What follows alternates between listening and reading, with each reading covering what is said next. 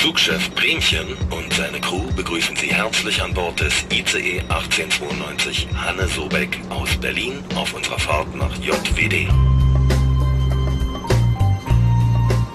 Liebe Hertha-Fans in nah und fern, macht es euch bequem und lasst euch überraschen, wohin die Reise heute geht. Und nun gute Unterhaltung mit dem Exil-Hertaner Podcast. Nächster Halt, Berlin Olympiastadion. Ja, hallo Hertha-Fans in Berlin, in Brandenburg und weiter weg. Also hallo Exil-Hartaner, ich bin Bremchen, ich grüße euch zur Folge 119 des Exil-Hartaner Podcasts. Und ich freue mich, dass wir in der ja, Länderspielpause auch noch eine Folge aufnehmen. Vielleicht so ein bisschen jenseits des Mainstreams heute, also nicht so über das Tagesgeschäft. Und das Ganze werde ich heute besprechen mit dem Andreas Entseven. Ich grüße dich. Moin.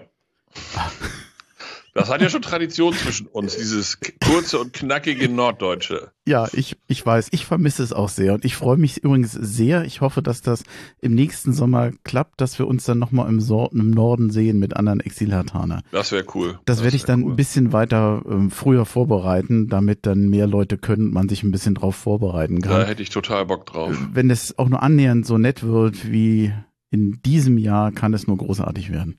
Bin, bin ich sehr gespannt drauf freue ich mich gerne jetzt in schon. Lüneburg, da würde ich gerne wieder mal hinkommen. Wieder. Ja, zumal ja auch Lüneburg so ein, so ein schönes Städtchen ist. Das so ist ja es. auch noch da hinzu. Na, so schauen wir mal. Also das äh, habe ich noch im Hinterkopf. Ein Drittel der Saison ist jetzt schon gespielt. An diesem Wochenende gab es kein Spiel und ich habe dir ja schon vorab gesagt, Mensch, lass uns doch mal innehalten und lass mal so ein bisschen einen Blick auf Hertha werfen aus der, wie ich immer so schön sage, Vogelperspektive. Also mal so ein bisschen von den, von den, ja, Wochenendspielen sozusagen losgelöst. Wie hat sich Hertha in letzter Zeit entwickelt? Wohin geht der Trend und was überhaupt so in den letzten Monaten passiert? Und Anlass dazu ist ein Artikel gewesen vom Ilja Benisch, der beim RBB am 8. November, ich glaube Anlass war die 500 Tage Amtszeit von Präsident Kai Bernstein, oh. auch mal so einen kleinen Rückblick auf Hertha geschrieben hat und auf die, auf die Situation im Verein. Den Link zum Artikel, den hänge ich hier an die Shownotes mit ran, weil mir hat dieser Artikel, muss ich sagen, sehr gut gefallen. Ich fand ihn sehr, sehr sachlich, sehr, ja, ähm, un, unaufgeregt sozusagen. Das hat man ja auch nicht immer bei so einem das, Thema. Das trifft es sehr gut, unaufgeregt. Geht ja auch ein bisschen um Stimmungslage in dem Artikel. Ähm, wie fühlten sich für dich Hertha an? Wie nimmst du den Verein und die Stimmung unter den Fans wahr in den letzten Monaten, vor allem jetzt aber auch in diesem Zweitligajahr? Ausgezeichnet. Weil, also, Du hast ja geschrieben, in, in deinem Sendeplan Stimmungslage und schlichte Faktenlage passen gefühlt nicht zueinander. Ja, das kann man so sehen, das werden wir ja gleich noch ein bisschen zerpflücken. Aber ich denke, Hertha, das hört sich jetzt ein bisschen äh, pathetisch an, aber Hertha ist mehr bei sich im Moment. So. Mhm. Äh, es gibt natürlich auch einige, die kritisch und an Punkten rumkritteln und auch in dem Artikel werden ja kritische Punkte angemerkt, völlig zu Recht. Kann man auch so machen, was den Präsidenten angeht und ähm, gewisse Äußerungen von ihm und äh, so. Aber dass der Verein so ist, wie er ist, als Exilataner ist das ja immer noch ein bisschen schwieriger zu, zu beurteilen. Aber in meiner Hertha-Bubble, äh, wo ich über soziale Medien und andere Dinge viel kommuniziere, äh, kriege ich das schon mit. Das war in, in der Phase vor Transferschluss hochgradig kritisch. Das hat sich danach aus vielerlei Gründen beruhigt. Erstens, weil auf dem Platz richtig gute Identifikationsfiguren stehen. Hm. Zweitens, weil die Vereinsführung gefühlt einen guten, ruhigen Job macht, nahbarer ist. Und weil da Dinge passieren, die man sich früher nie hätte denken können, weil sie in vielen Bereichen, sei es im Merch oder also im Merchandising-Bereich oder so anders, äh, Dinge machen, die bei den Fans eigentlich einfach unheimlich gut ankommen. Nur, ich will mal zwei, wenn ich darf, mal eben zwei Beispiele. Ja, logisch. Das, das erste ist am, am 9. November zum Jahrestag der Reichspogromnacht treffen sich immer Herr Thaner äh, am Stolperstein des jüdischen Mannschaftsarztes von Hertha BSC aus den 30er Jahren, der in den, in den 40ern dann von den Nazis im KZ ermordet wurde. Und an dieser, bei dieser kleinen, feinen Gedenkstunde, das wird ja auch immer auf Social Media kommuniziert, war Tom Herrich dabei und hat wie mir berichtet wurde, sichtlich bewegt ein paar Worte gesprochen. Das kann ich mir aus früheren Jahren hätte ich mir das nicht vorstellen können, dass so ein Verantwortlicher aus der Vereinsführung bei so einer kleinen Geschichte dabei ist. Das, das ist für mich ein ganz wichtiges Zeichen und das kommt auch äh, in den entsprechenden Kreisen gut an. Anderes Beispiel. Ich war übrigens letztes Jahr auch dabei. So, dann weißt du ja, wovon ich rede. Hm. Und ich, ja, und jetzt mal eben gefragt, bevor ich das andere Beispiel.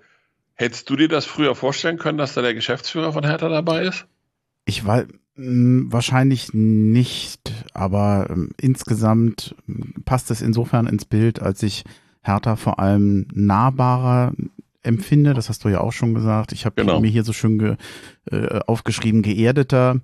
Und mhm. ich, mhm. dazu passt vielleicht auch, dass so diese, die, dieses, dieses Label Big City Club so ein bisschen weg ist. Das war ja auch ein Symbol oder ein, ein, ein, ja, ein Text oder eine Marke oder so, die ja nicht sympathisch war. Und naja, das, ja war ja, das war ja eine Äußerung von, von äh, Windhorst.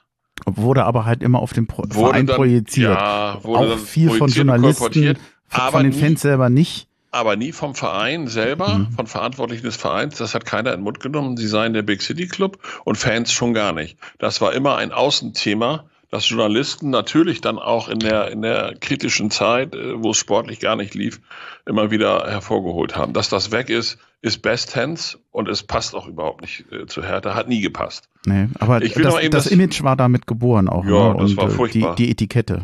Da haben wir lange gebraucht, das abzustreifen, aber ich glaube, es ist uns gelungen. Das andere ist auch ein, ein kleines Indiz, dass der Verein sich an Bedürfnissen und Interessen der Fans orientiert. Es hat vor, vor kurzem jetzt dieses Sondertrikot gegeben mit diesem, mit diesem besonderen, mit dieser besonderen schwarzen Optik, wo die Hertha Stiftung drauf ist, weil der hochkritisierte Sponsor gesagt hat, ja, könnt ihr mal machen, verzichten wir drauf. Und da steht jetzt Hertha Stiftung drauf. Das war innerhalb, ich weiß nicht, Minuten, Stunden ausverkauft weil das einen Nerv bei den Fans getroffen hat. Ich will das andere Ding gar nicht ansprechen, aber ich, du wirst sie auch geguckt haben, die Doku, mhm. finde ich genial und trifft auch ein tiefes Bedürfnis der Fans, nämlich Einblicke zu haben, was läuft da eigentlich. Und das ist auch ein Ding, was ich mir vor zwei, drei Jahren nicht hätte vorstellen können. Was sie ganz hervorragend machen, da wird, da wird auch die Schlüssellochperspektive bedient, da werden Kabinenszenen gezeigt und das wird von den Fans und Mitgliedern sehr hoch gutiert, ist, ist mein Eindruck. Und all diese drei, diese drei Beispiele zeigen für mich, äh, dass Hertha im Moment sehr bei sich ist. Ob das so bleibt, wenn wir den Aufstieg nicht schaffen und oder wie es dann kommuniziert wird und wie es weitergeht, das weiß ich nicht. Es ist ja eine Momentaufnahme. Wir, wir be betrachten jetzt ja, wie ist es jetzt nach einem Drittel der Saison, trotz der sportlich nicht so prickelnden Lage. Und ich finde, Hertha ist sehr bei sich. Ja, äh, diese Stimmungslage, man könnte ja sagen, naja, was ihr da fühlt, äh, kann man das eigentlich irgendwie unterlegen? Ja, kann man es. Also ich denke, dass allein die Anzahl der Mitgliederzahlen, wir sind jetzt bei 50.000, ja. ähm, auch ein leichter Ausdruck von einer jetzt erst Rechtsstimmung ist. Ich finde das nach dem auch die Zuschauerzahlen nach dem nach dem Abstieg, nach den ja letzten Jahren, das hat ja keinem Fan Spaß gemacht, bemerkenswert, weil ich fand es nicht zu erwarten, wirklich nicht. Äh, das Nein, äh, ist schon. Recht. Das sehe ich auch so. Da, und ich, wir haben sie jetzt namentlich nicht erwähnt. Ich glaube, da kann man Bernstein, Neundorf, Weber, vielleicht auch Herrich, der ja ein bisschen zurückhaltender ist, auch, auch loben, dass die Art und Weise, wie sie den Verein präsentieren, viel damit zu tun hat, dass die Leute ähm, wieder mehr Zugang zum Verein haben, der Aber vielleicht auch das Trainerteam, Andreas. Ein oder anderen verloren ist, ja. Ich habe übrigens Dardai noch nie so gelassen bei Hertha BSC genau. erlebt wie jetzt. Ist dir das auch okay, aufgefallen? Guck, ja, natürlich. Guckst du manchmal die Pressekonferenzen? Ja, ja. Das ist ja mal ein hochgradiger Spaß. Ich habe sie immer äh, geliebt sozusagen, weil, mhm. weil er, er, auch mit den Journalisten manchmal ganz nette Sachen. Neulich ist nur ja, Meier war besser. Ja gut, Hans Meyer ist ja auch ein Original. So alt ist, so alt ist Paul aber noch nicht. Das ist, das äh, wird er. Aber nein, er, er, äh, er kommuniziert auf eine Art und Weise, die ich ganz, auch wenn ihm dann Dinge nicht passen. Als dieses ganze Gelaber, sage ich jetzt mal, von den Trainersöhnen und ist das denn so kritisch und so, da hat er auch mal ein paar Takte dazu gesagt. Da hat er gesagt, ihr könnt euch bei Monika bedanken, dass Benze noch hier ist. Benze hat am Küchentisch gesagt, äh, warum tue ich mir das hier eigentlich an, dieses Gelaber, Trainer, so ein Blabla, ich würde bei jedem Verein spielen, ich gehe weg. Und hat Monika gesagt, nichts, du bleibst. So. Macht eine Anekdote sein, äh, muss nicht stimmen. Aber äh, das fand ich sehr bezeichnend. Und inzwischen redet kein Mensch mehr über diese drei äh, Dardai-Söhne, weil sie alle ihre Leistung bringen. Im Gegenteil, wir werden ja vielleicht noch zum Kader kommen, dass Palko jetzt fehlt. Das tut richtig weh. Hm. Ich würde gern mal noch eine, ein Zitat aus diesem Artikel ähm, zum Besten geben, weil ich den eigentlich ganz interessant fand und der manches vielleicht auch ein bisschen auf den Punkt bringt. Die Stimmung ist geradezu prächtig und das trotz Abstiegs, Lizenzproblemen, schleppender Sommertransfers und durchwachsenem Start in der 16. Zweitligasaison der Geschichte. Äh, lächeln wir uns im Moment alles weg und sagen, naja, muss halt sein, ist der Weg und das gehört dazu. Also mm, ich bin mir nicht sicher, ich weiß nicht, ob ich das jetzt zu negativ ausdrücke, aber mh, mm, es gab ja durchaus Punkte, wo man sagen kann, hier wäre mehr Kritik angebracht gewesen. Äh, hier gab es auch Kritik, aber letztendlich äh, ist das ja immer sehr, ja, es, es führte zu nichts. Also, wir haben den drohenden Lizenzentzug im Sommer gehabt. Vorher die Aussage von Bernstein, diese und die folgende Saison sind durchfinanziert. Das wirkte ja nicht souverän. Da muss man ja schon fragen, haben die da was verschlafen? Es wirkt bis heute so auf mich. Wettanbieter als Brustsponsor, wo man ja wirklich auch den eigenen Zusagen gesagt hat, was kümmert mich mein Geschwätz von gestern, äh, das war natürlich offensichtlich. Und ähm, ich erlebe es immer wieder, auch heute noch, wenn ich mich mit vielen Leuten unterhalte, der Umgang mit Torhüter Gersbeck, der kulante Umgang mit ihm, viele verstehen es bis heute nicht. Also sagen jetzt zwar auch nichts mehr groß dazu, die protestieren nicht groß, aber wenn man sich im Kleinen mit vielen Leuten unterhält, dann hört man eigentlich immer wieder dasselbe. Das äh, ist eine ganz schwierige Entscheidung, die ja getroffen wurde und viele verstehen es nicht, bis hin zu wirklich harscher Kritik. Lächeln wir im Moment alles weg und wird das, ist denn alles Königsmord, wenn man das gleich mal sagt? Das ist eigentlich nicht gut, dass das so gelaufen ist? Äh, nee, aber du hast vorhin eine an dich selbst gerichtete Frage gestellt und über die dann hinweggeredet und ich will sie jetzt beantworten. Du hast gefragt, ob du das zu kritisch siehst. Ja. Hm. Ich will das auch begründen, weil hm. äh, ja, man muss, man muss Kritik äußern an vielen Punkten. Äh, das ist schwierig, ich baue das jetzt mal anders auf. Ich, ich finde völlig nervig, dass Bernstein diese Aussage, diese und die folgende Saison sind durchfinanziert, immer noch um die Ohren gehauen wird. Ich glaube, keiner von uns Außenstehende kann beurteilen, konnte er es besser wissen? Ist er von Ingo Schiller, der damals noch da war, richtig informiert worden? Haben er oder andere oder alle zusammen Dinge übersehen? Das mag alles sein. Was ich wahrnehme ist, als klar wurde, wie dramatisch die Lage ist, hat der Verein knallhart und konsequent reagiert. Sehr zum Ärger vieler Mitglieder und so weiter. Ich sage nur mal ein Beispiel. Ich glaube, wir haben da vor längerer Zeit schon mal drüber gesprochen. Als die, die, ähm, ach, wie heißt die noch? Social Responsibility. Ja. Du, du entsinnst dich. Also diese, Oder die CSR? CSR, genau. Als die CSR-Abteilung aufgelöst wurde, da wollten einige den Verein schon anzünden, fanden das ganz schlimm. Ich auch, weil ich habe mir dann mal angeguckt, was die so gemacht haben. Aber im Nachhinein, wir, wir haben mit dem drohenden Lizenzentzug als Verein richtig an der Kante gestanden. Ein Tim Kauermann, der frisch im Präsidium war und da sich um Frauenfußball und dies und das und äh, um, ums Stadion und äh, die Cateringstation und sonst irgendwas sehr kleinteilig gekümmert hat, weil ihm das wichtig war, ist raus aus dem Präsidium, um als äh, aber ich, jetzt vermischst du meines Erachtens, darf ich, Entschuldigung, wenn ich dich unterbreche, aber ich finde, du läufst Gefahr, zwei Sachen zu vermischen. Nämlich einmal darf man so ein Statement in diesem Moment geben, wenn man es nicht überprüft hat und nicht weiß, ob der Wahrheitsgehalt stimmt. Man gibt es weiter, hat sich aber selber das nicht, nicht geprüft.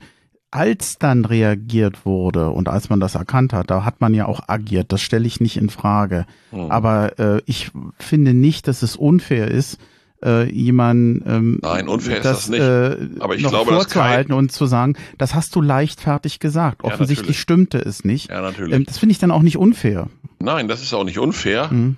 Aber irgendwann ist das dann auch mal gut. Man hat es ihm jetzt oft genug aufs Butterbrot geschmiert und ich glaube, Kai würde das am liebsten äh, streichen, sozusagen, dieses Zitat, weil ihm heute klar ist, dass es zu dem Zeitpunkt falsch und Da dumm bin ich war. mir auch sicher, ja. So.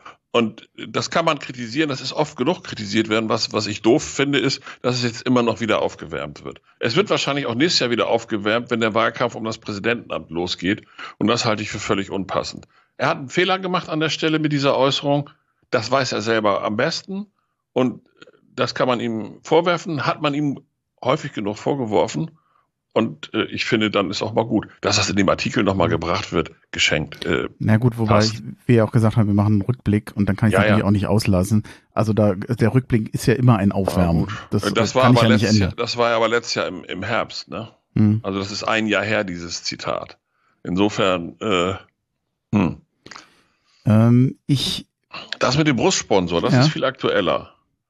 Und auch da glaube ich, ich, glaube ich ihm, er hat ja danach eine persönliche Erklärung dazu abgegeben. Die hat vielleicht nicht jeder gelesen.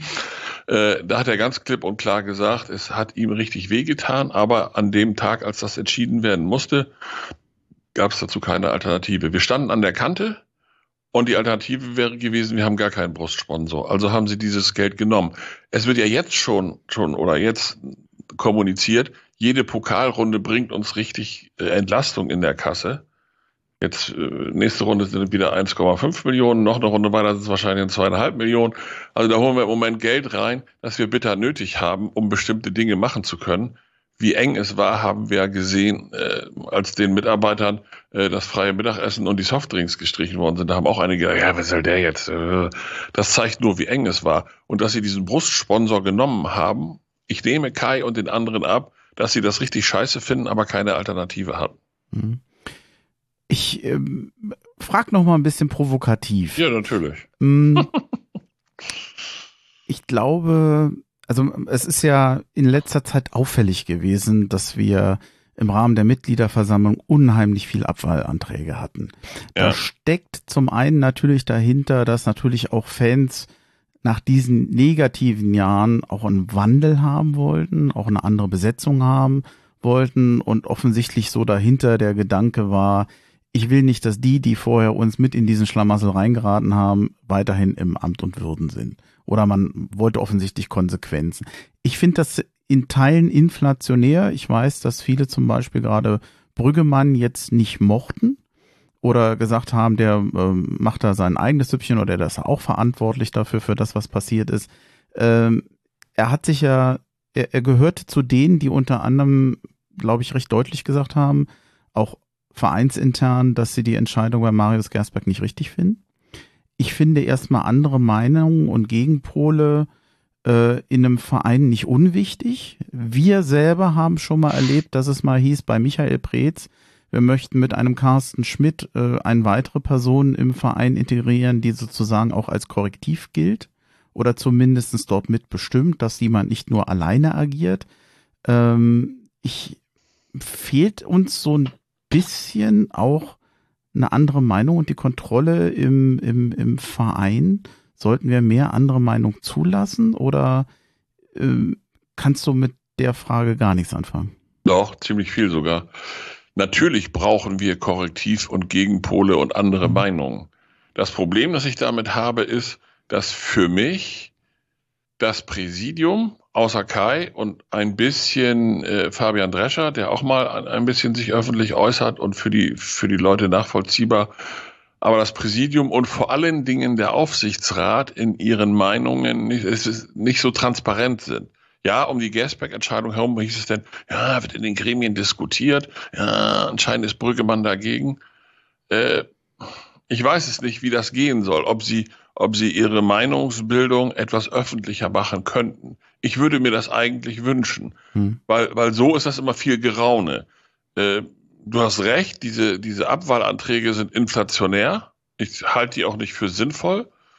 Ob das jetzt toll ist, dass Brüggemann hingeworfen hat und äh, wir jetzt wieder einen anderen Aufsichtsratsvorsitzenden haben, äh, kann ich eben nicht beurteilen, weil mir das alles zu intransparent ist. Also ich würde mir erstmal wünschen, dass für die Mitglieder das, was der Aufsichtsrat und das Präsidium so machen, durchschaubarer wird, besser kommuniziert wird und die sich auch der Diskussion mit den Mitgliedern öfter mal stellen würden. Nicht nur bei bei äh, Mitgliederversammlungen oder sowas. Aber wenn ich dann höre, dass es Präsidiumsmitglieder gibt, die vielleicht mal eine Stunde pro Woche Zeit haben für die Arbeit für Hertha, äh, dann frage ich mich ohnehin, äh, ob da alles so richtig läuft. Aber mhm. das sind alles Dinge, die müssten in der Tat mehr durchleuchtet werden. Und wenn es da Gegenpole gibt zum Präsidenten, zu dessen Meinung, zur Geschäftsführung und so weiter, dann müssten die Mitglieder das erfahren. Und zwar nicht über Interviews von Herrn Brüggemann in der Bildzeitung, ja. sondern auf anderen Wegen. Und da finde ich, also wenn ich fürs Präsidium kandidieren würde, würde ich sagen, das wäre mein Hauptziel. Die, die Kommunikation des Präsidiums und des Aufsichtsrates in die Mitgliedschaft hinein. Die finde ich nach wie vor unterirdisch. Mhm. Von also, Kai abgesehen, der erklärt sich oft genug, aber die anderen. Also Hintergrund dünn. der Frage ist ja auch, dass Gremien ja auch von Natur aus, also vor allem Aufsichtsrat, ein ja, Kontrollgremium per Definition ist. Mhm. Äh, eben ein zu gucken, dass eben niemand im Verein komplett alleine losläuft, dass immer noch andere Gremien im Verein das sich noch überprüfen äh, oder ja sozusagen ein Gegenpol äh, dazu bilden können ein Gegengewicht oder ja, vor allem ein Kontrollgremium halt, um mich jetzt nicht völlig mhm. in die mhm. Sackgasse zu reden. Ja, ja. Ähm, ich fand allerdings auch, du hast es eben schon erwähnt, Brüggemann, wenn er Kritik äußert, wenn er das begründet, ist es okay, das soll er tun. Aber ich finde, es hätte eigentlich alles dafür gesprochen, das auf einer Mitgliederversammlung den Mitgliedern direkt zu sagen und nicht separat äh, Zeitung. Das äh, über, über die Zeitung, das ist dann ein ganz schlechter Stil. Das ist ganz scheiße. Und dadurch wirst du dann auch nicht mehr ernst genommen. Mhm. Mhm. Ja, aber auch, um ja. das nochmal, ich will auch mal eben eine Frage ja. stellen. Du bist ja oft genug bei Mitgliederversammlungen oder verfolgst sie in irgendeiner Form. Findest du dann die Berichte des Aufsichtsrates an die Mitglieder informativ oder hast du da immer noch Fragen hinterher? Ich habe da hinterher immer mehr Fragen als Antworten. Naja, es gab Mitgliederversammlungen, da hat man eigentlich schon mitbekommen, wie schwer mitunter das Verhältnis zwischen Präsidium und Aufsichtsrat kam. Hm. War, das war informativ, weil man gemerkt hat, wie es eigentlich da gerade zwischen den Gremien nicht funktioniert. Das war teilweise erschreckend. Ja. Mm, das fand ich schon informativ, weil es doch einen gewissen Einblick brachte. Ich weiß allerdings auch nicht, inwiefern ein Aufsichtsrat auch wirklich immer über interner reden sollte. Also es ist ja nicht alles für die Öffentlichkeit gedacht. Äh, wo sind denn da Grenzen? Also ich, ich weiß nicht, ob man ja, jeden Streit und jede Auseinandersetzung nee, nein, immer jedem erzählen sollte. Aber also, die Grenzen müssen Sie für sich selber definieren. Auch, und im Moment ist Stichwort Vertraulichkeit ist ja. ja auch etwas nicht Unwichtiges. Wenn ich mit dir etwas bespreche, selbst wenn wir unterschiedliche Meinungen haben und wir einigen uns auf irgendwas, dann finde ich, gehört zur Vertraulichkeit, dass man dann auch sagt, das bleibt unter uns. Wir müssen nicht alles, was im Verein passiert, nach, nach außen geben. Also ich finde es da sehr schwierig, manchmal eine Grenze zu ziehen. Ich vergleiche das mal mit vertraulich, weil ich damit als Journalist viel zu tun habe, mit vertraulichen Gremien hier in der Kommunalpolitik oder überhaupt in der Politik. Da wird vertraulich gesprochen aber wir haben dann als Journalisten und die Öffentlichkeit hat auch die Erwartung, und bei Hertha wäre es dann eben die Mitgliedschaft, dass die Ergebnisse nicht wie der Einzelne abgestimmt hat. Wenn sie Dinge abstimmen, äh, muss es vertraulich bleiben, hat äh, junger Mann dafür gestimmt oder dafür. Das, das gehört nicht in die Öffentlichkeit. Aber dass Ergebnisse ihrer Arbeit kommuniziert und erläutert werden, das erwarte ich schon. Mhm. Hier, hier hat zum Beispiel in der Kommunalpolitik hat dann der Samtgemeindebürgermeister als Behördenleiter die Pflicht, die Presse zu informieren. Und ich finde, der Präsident oder sein Stellvertreter, sein Vizepräsident hätten schon die Pflicht, in die Mitgliedschaft hinein zu kommunizieren. Bei Gersbeck haben sie es gemacht und bei einigen anderen Sachen, aber sie machen es zu wenig, finde ich. Nicht die Streitereien und wenn sie sich vertraulich unterhalten und Abstimmungen, wer wie abstimmt, das muss auch vertraulich bleiben, bin ich voll bei dir. Aber die Ergebnisse, wir haben uns für dieses oder jenes jetzt entschieden, aus den und den Gründen, das würde ich gern schon in die Mitgliedschaft kommuniziert haben. Es gibt ja oft genug diese Durchstechereien dann an die Bildzeitung oder wohin auch ja. immer, an die BZ oder sonst wohin. Äh, stattdessen würde ich mir wünschen, dass also das mal öffentlich gemacht wird. Auf einem anderen Weg. Ja, ich würde gerne nochmal das Thema Finanzen aufgreifen. Du hast es nämlich eben schon angedeutet, oh. äh, so als, als letztes Thema nochmal zu diesem, zu diesem kleinen Rückblick und auch mit Bezug auf diesen Artikel. 99,1 Millionen war der Verlust im letzten, im, Letz-, äh, im Abstiegsjahr. Das ist ein ziemliches Pfund. Ähm, Herricht hatte dann gesagt, erstmals decken die Einnahmen wieder nahezu die Ausgaben. Das Ziel Ende 2025 ein ausgeglichenes Ergebnis zu haben, werden wir diese Saison schon nahezu realisieren können. Also das als Ausblick. Äh, und das mhm. bestätigt übrigens auch das, worauf du hinaus wolltest. Ich glaube, man hat immer damals noch verkannt das Auslaufen der Anleihe. Das ist nicht gut gelaufen. Das ist meines Erachtens wirklich ein Fehler gewesen. Ja. Seitdem man das erkannt hat und dran ist, finde ich aber, fühlt es sich so an, als wenn Hertha auf dem richtigen Weg ist. Man senkt die Kosten. Die Anleihe wurde ja verlängert. Sie ist, die Rückzahlung ist am 8. November 2025. Das wird noch eine Herausforderung. Tim Kauermann ist Leiter Sanierung eines Sanierungsgremiums aus, was besetzt aus internen und externen Fachleuten ich würde noch einen letzten Punkt hierfür nehmen, weil ich habe den Eindruck, da, da wird selten drüber gesprochen, vielleicht auch bewusst, aber der Kontext zwischen Wiederaufstieg, erste Liga, erste Liga Einnahmen und dem, was man jetzt finanziell stemmen muss. Ich bin mir nicht sicher, das ist ja wie so ein leichtes Damoklesschwert über dem Verein, weil mir immer noch bewusst ist, du baust normalerweise in der zweiten Liga, baust du Schulden nicht ab. Nicht ab.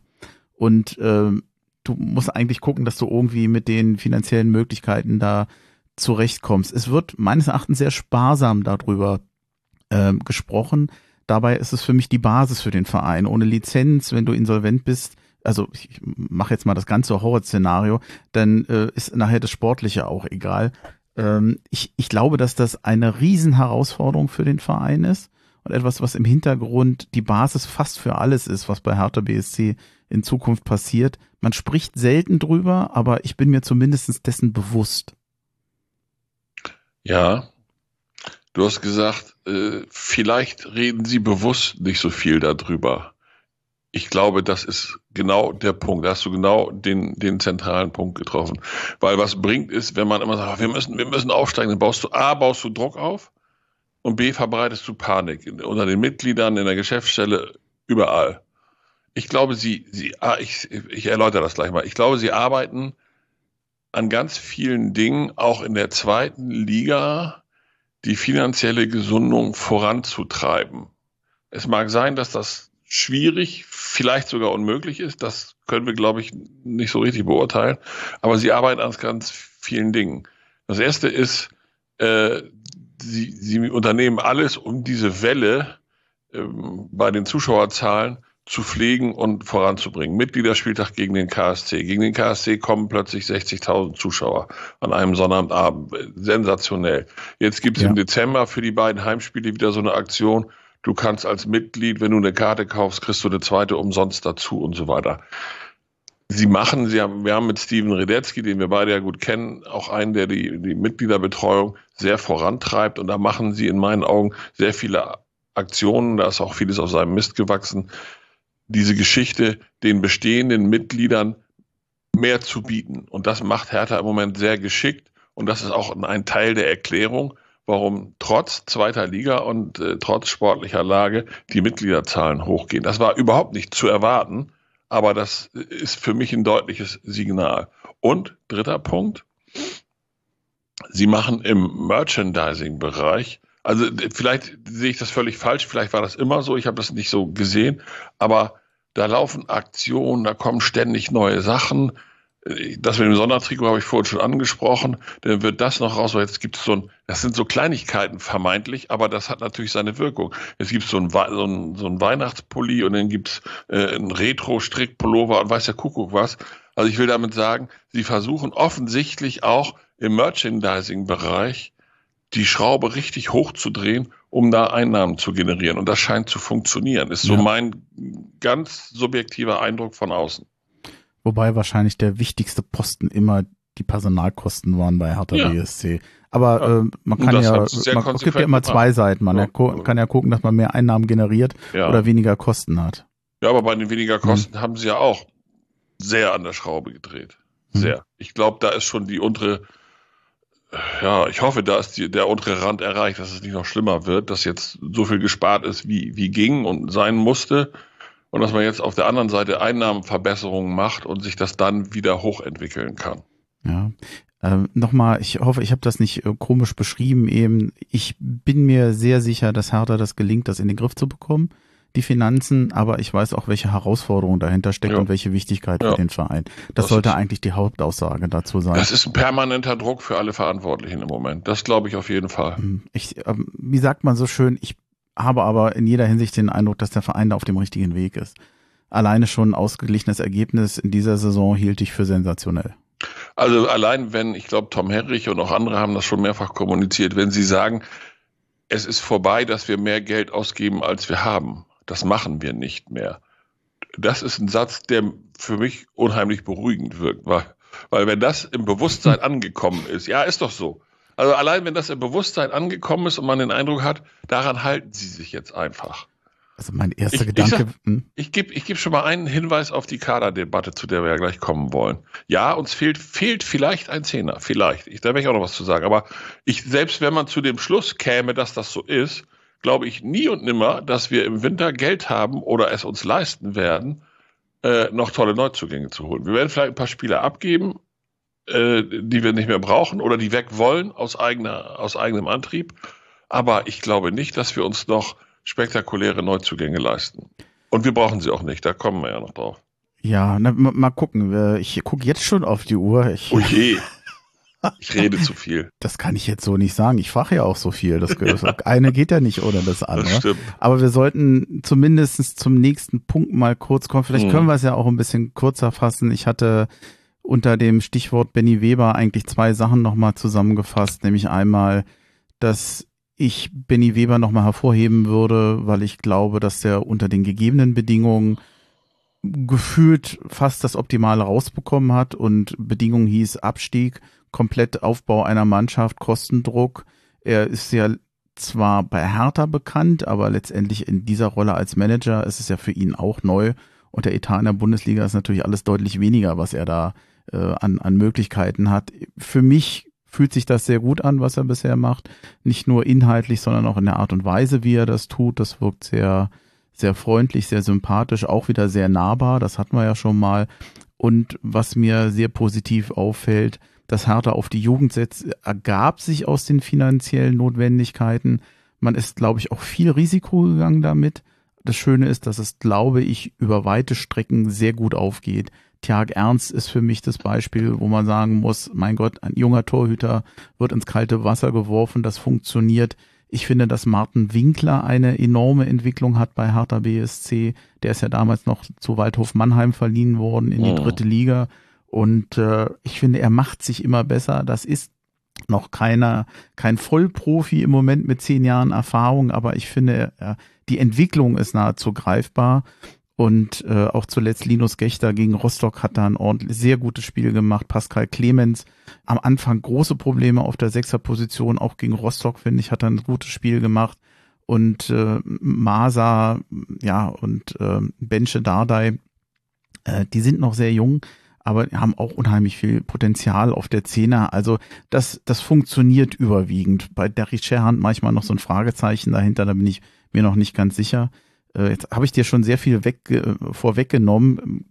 Fühlst du dich da Nö. abgeholt? Ja, ein bisschen. Ein bisschen. Ein bisschen. Also Oh. Benny Weber, ich stimme ich dir in allem, ich stimme dir in, naja, nee, alles gut. Ich, ich stimme dir in allem zu, was du zu Benny Weber gesagt hast. Ich finde ihn, ich finde, er hat eine sensationelle Transferperiode hingemacht. Wenn wir einfach mal sagen, wie viel Treffer hatte er bei seinen Transfers Mhm. und wie viel, wie viel äh, Griffe ins Klo. Der einzige Griff ins Klo scheint zu sein Anderson Lukoki. Der geht ja anscheinend nach einem Jahr wieder weg, weil der ja nun überhaupt gar nicht greift. Alle anderen sind echte Verstärkungen. Das, ähm, oh, wie heißt denn der Linksverteidiger noch? Duciak oder? Duciak, ja, dass Duciak jetzt verletzt ist, ist, ist auch so eine große Tragik. Aber ich mach's mal an dem, nicht an, an Duciak fest, sondern an, an Palko Dardai. Was wurde da nicht alles gefaselt? Ja, jetzt holt er noch einen Dardai-Sohn. Und dieses, dieses ganze Geraune auch in der, in der Boulevardpresse. Weber hat klipp und klar gesagt, und dem, Benny Weber ist einer, dem ich das glaube. Ich habe mich bei der MV im, im Frühjahr auch persönlich kurz mit ihm unterhalten. Also, das ist eine ganz ehrliche Haut. Benny Weber hat gesagt, wir hatten Palko schon lange auf dem Zettel, bevor klar war, dass Paul hier wieder Trainer wird. Und jetzt hat es einfach gepasst. So, und alle, die daran rumgekrittelt haben, sehen jetzt, oh, der fehlt uns ja richtig, weil uns jetzt der, dieser kreative Part im offensiven Mittelfeld fehlt. Ob das ein Zehner ist, ein Achter, da kann man jetzt lange drüber philosophieren. Das würde zu einem äh, Taktikkolloquium führen, das wollen wir hier gar nicht machen. Aber, also, kurz gesagt, Benny Weber hat, finde ich, in der Transferperiode mit den Mitteln, die er zur Verfügung hatte und auch in der zeitlichen Abstufung, da wird ja auch immer gemeckert, nee, warum verkaufen die nicht, warum holen die so. Das war ja alles aufeinander abgestuft. Du musstest oft erst Geld in der Kasse haben, um wieder neu was machen zu können. So. Und ich finde, er hat das sensationell gemacht. Und jetzt, das ist jetzt praktisch nochmal ein Rückgriff auf das Thema, warum ist die Stimmung im Verein so gut. Weber hat immer gesagt, er und auch Paul, Erst wenn wir den endgültigen Kader haben, nach dem 1. September, können wir sagen, was können wir erreichen diese Saison. Und erst dann können wir mit der neuen Mannschaft arbeiten. Und genau das ist so eingetreten. Mit all dem drumherum, was in der Transferphase war, genau das ist so eingetreten. Und es gab neulich irgendwann mal so eine Tabelle wohl, äh, dass seit dem 1. September Hertha auf dem dritten Platz stehen würde, mit dem neuen, mit dem endgültigen Kader. So. Ja, ich weiß, diese beiden Unentschieden, aber egal. Weber hat einen sensationellen Job gemacht und ihm und Dada nimmt man jetzt ab, was sie im Sommer gesagt haben. Dass sie gesagt haben, lasst uns erstmal die Transferperiode zu Ende kriegen, dann wissen wir, was für eine Mannschaft da ist. Und diese Mannschaft, die seit dem 1. September da ist, die entwickelt sich sichtbar. Mhm. Ach so, und ein Satz noch. Pascal, Pascal Clemens ich habe das Spiel gegen Rostock nicht gesehen, aber ich war ja gegen Mainz da und gegen Mainz hat er eine sensationelle Leistung gebracht. Da habe ich mal sehr auf ihn geachtet, weil er immer gesagt hat, oh, Clemens und er kann nicht und so.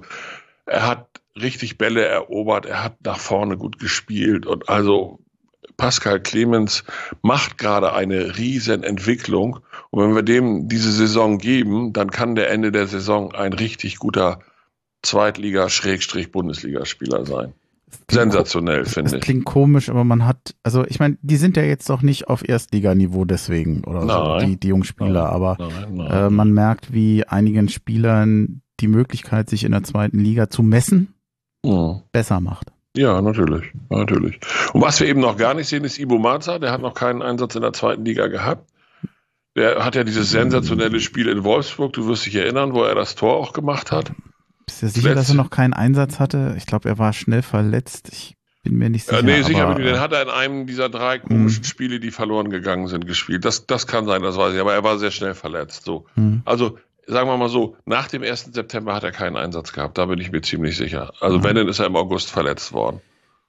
Dann lasst uns doch, wir, wir deuten es ja schon an, zum, zum Sportlichen übergehen. Ich habe mhm. uns ähm, alle Spiele aufgeschrieben. Wir werden jetzt nicht alle Spiele besprechen, da haben wir ja Bitte vorher nicht. schon gesagt. Bitte nicht. Äh, wir haben angefangen mit Niederlagen gegen Düsseldorf und Wien, Wiesbaden, die waren unglücklich, dann verdiente Niederlage gegen den Hamburger SV.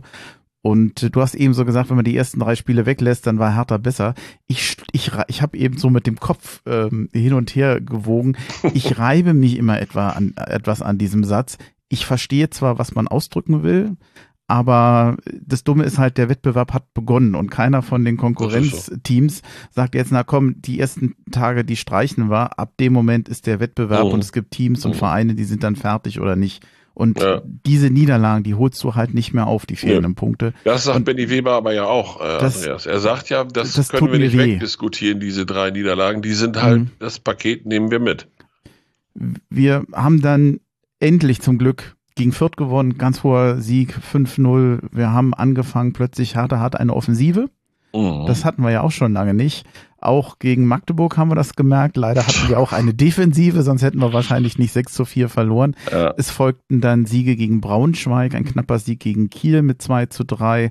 Der war sehr bemerkenswert. Und eine deutliche Niederlage gegen St. Pauli wenn wir über Aufstieg reden und über was sollte eine Mannschaft haben, die Aufstiegsaspirant ist, dann sind wir, glaube ich, eher bei St. Pauli als bei Hertha BSC. Da konnte man es auch sehen, das war das greifbar. So. Äh, so. Die waren ja nicht mal schlecht, aber du hast einfach gesehen, besser ging's nicht. Nee. Äh, auch wieder eine ja, ich nenne sie mal glücklicher Auswärts, äh, Auswärtssieg gegen, gegen Gelsenkirchen. Durch das 1 zu 2 war es ein bisschen klapp. Äh, Hertha macht es ja immer ein bisschen spannender, als es sein muss. Äh, wenn sie Nicht mal führen. Nicht immer. Nicht, nicht immer, aber, Aber äh, manchmal, ja. Nürnberg gegen Hertha ein Paradebeispiel für eine kleine Schwäche von Hertha BSC, wenn sie mal führen. Es gibt Spiele, da hören sie halt auf zu spielen. Gegen Nürnberg Mhm. hat sich das gerecht. Es gab dann einen Sieg gegen Paderborn, ein Unentschieden gegen Rostock mit dem Kinderriegel, Mhm. weil ja die Stamminnenverteidiger gesperrt waren und natürlich dieses, du hast das eben schon angesprochen, geniale 2 zu 2. Ähm, wenn ich genial sage, dann vor allem wegen der Stimmung im Stadion, was da alleine, also ich war halt nicht vor Ort, übers Fernsehen rüberkam, das war schon genial und das erinnerte an vieles, nur nicht an zweite Liga. Das war in jeder Hinsicht Erstliga reif. so. Und zwar von jedem Zuschauer, von den Karlsruher und von der Herthaner natürlich sowieso, von beiden. Das war, war schon Genuss. Nur auf dem Platz waren wir zu naiv. Ja, ja, einmal, einmal, einmal mehr, aber zu Stärken und Schwächen kommen wir ja gleich noch. Obwohl, Ähm, Hertha BSC mit 17 Punkten auf Platz 12. Äh, Platz 16 ist vier Punkte entfernt, Platz 3 ist sechs Punkte entfernt. Ich habe so schön geschaut, also wie ein Aufstiegsaspirant äh, spielt Hertha nicht, zumindest gibt das im Moment die Tabelle nicht her. War vielleicht auch nicht zu erwarten, aber ich habe mir schon ein bisschen mehr erhofft. Was noch mitkommt, oder ich würde das mal vorschlagen, als, als positives Ding sind natürlich Tabakovic und Rese, die, glaube ich, heraus, herausstechen als Unterschiedsspieler, das Spiel von Hertha auch prägen, leider auch ein bisschen ausrechenbar machen. ja. Also, ja, sie lassen zu oft noch zu, dass der Gegner spielt und weil wir das Spielen einstellen. Die, Mhm. die Beispiele hast du alle genannt, da muss ich gar nicht im Einzelnen drauf, drauf eingehen. Sie zeigen aber auch in anderen Spielen, dass es anders geht. Also gegen Mainz haben sie unfassbar äh, äh, willensstark gespielt. Und was mich zuversichtlich macht, ob es dann für vorne reicht, das weiß man alles nicht. Da müssen die Verletzten zurückkommen, da muss die Zehnerposition vernünftig besetzt werden, dann sind wir auch nicht, dann sind wir auch nicht mehr so ausrechenbar. Es ist ja eine Tragik, dass drei Jungs, die diese Position spielen könnten, jetzt allesamt verletzt sind. Mit Ibo Masa, mit Palko und seinem Bruder Benze. Ob Benze so weit ist, das können wir gleich nochmal antippen. Aber das sind drei Jungs, die diese Position im offensiven Mittelfeld bekleiden könnten. Und alle drei fallen aus. Dafür kann der Trainer nichts. Und ja, das macht es äh, ein bisschen ausrechenbarer, weil dadurch alles über Rese und Tabakovic läuft. Und manchmal über Winkler. Das ist ja, ne, aber einen Zehner, der das ausgewogener gestalten kann, haben wir im Moment nicht. Wenn Prevliak hängende Spritze spielt, das kann der nicht. Das ist, kann man dem auch gar nicht vorwerfen. Das ist nicht seine Kernkompetenz. Und wir haben keinen anderen, offensichtlich im Moment, der das vernünftig ausfüllen könnte. Hinzu kommt die Sechserposition, die zu defensiv ist, ausschließlich defensiv. Buralakis ist ballsicher der kann auch mal verteilen, aber der ist aufgrund seiner, seiner läuferischen Geschichten nicht der, der, der bis über die Mittellinie geht und dann da mal die Bälle verteilt oder eine geile Spieleröffnung hat. Die hat, die hat Marton mit seinen Pässen teilweise. Auch ja wieder vor den, vor dem, ich weiß gar nicht, war es vor dem 1-1 oder vor dem 2-1 gegen äh, den KSC hat er auch irgendwie so einen tollen Pass gespielt. Was uns fehlt, ist, also zusammengefasst fußballerisch von den Einzelfähigkeiten her, haben wir Fußballer, mit denen du unter die ersten drei bis fünf Plätze kommen kannst. Was eben fehlt, ist diese Konstanz. Und das ist ein Punkt. Ich glaube, dass, dass äh, Paldadei da mit seinen Trainerkollegen da sehr dran arbeitet. Aber dafür brauchst du eben Zeit. Jetzt sagen alle, ja, haben wir nicht, wir müssen aufsteigen. Ja, das ändert aber nichts an der Faktenlage. Du hast gute Einzelspieler, aber du musst diese Konstanz auch in der Abwehrleistung musst du erstmal wieder hinkriegen, dass eben auch im Mittelfeld gepresst wird, dass nicht vergessen wird, äh, schon nach Ballverlust sofort umzuschalten und all diese Geschichten, dass hinten, äh, wenn Leistnermann einen schwachen Tag hat, dann andere einspringen müssen in die Bresche. Du hast irgendwo, glaube ich, in deinem Plan geschrieben, wir haben noch keine Stammverteidigung, sehe ich anders. Wenn alle fit sind, sind Kempf und Leistner die Stamminnenverteidiger. Wenn die ausfallen, haben wir gute Leute, die einspringen. Und auf Außen haben wir eigentlich links Duziak und rechts Cefuig, wenn sie fit und Lass uns gesund doch die sind. Position gleich nochmal durchgehen. Ich würde gerne nochmal einen Satz von dir hinterfragen. Du Mhm. hast gesagt, wir von den Einzelspielern wären wir theoretisch zu höheren Berufen oder da Ja. wäre mehr drin.